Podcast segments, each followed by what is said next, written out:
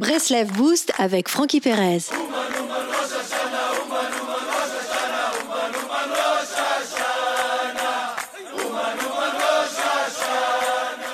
Avez-vous déjà rêvé d'être acteur ou actrice, côtoyer les célébrités, être paré des habits de grands couturiers, marcher d'un pas majestueux sur les tapis rouges Il faut croire que cette carrière guette chacun de nous car nous sommes tous et toutes entourés de scénaristes et de metteurs en scène. Parfois, ces scénaristes sont nos parents, nos professeurs, nos collègues ou bien encore nos amis. Ces personnes, bien que souvent animées d'un désir sincère de nous bonifier, ont toutes un point commun, la recherche d'acteurs pour jouer dans leur film.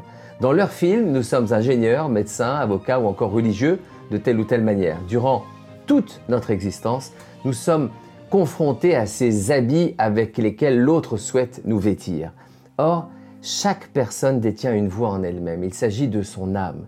Bien souvent, nous en faisons taire les crépitements les plus intimes, les plus précieux, afin de rejoindre la zone confort de l'acceptation des autres. Certes, la crainte de soi-même, d'être soi-même, avec ses erreurs et ses peurs, revient inévitablement à effectuer le deuil de soi-même. Mieux vaut vivre une vie qui est la sienne, bien que jonchée d'erreurs, plutôt qu'une vie réussie appartenant à un autre.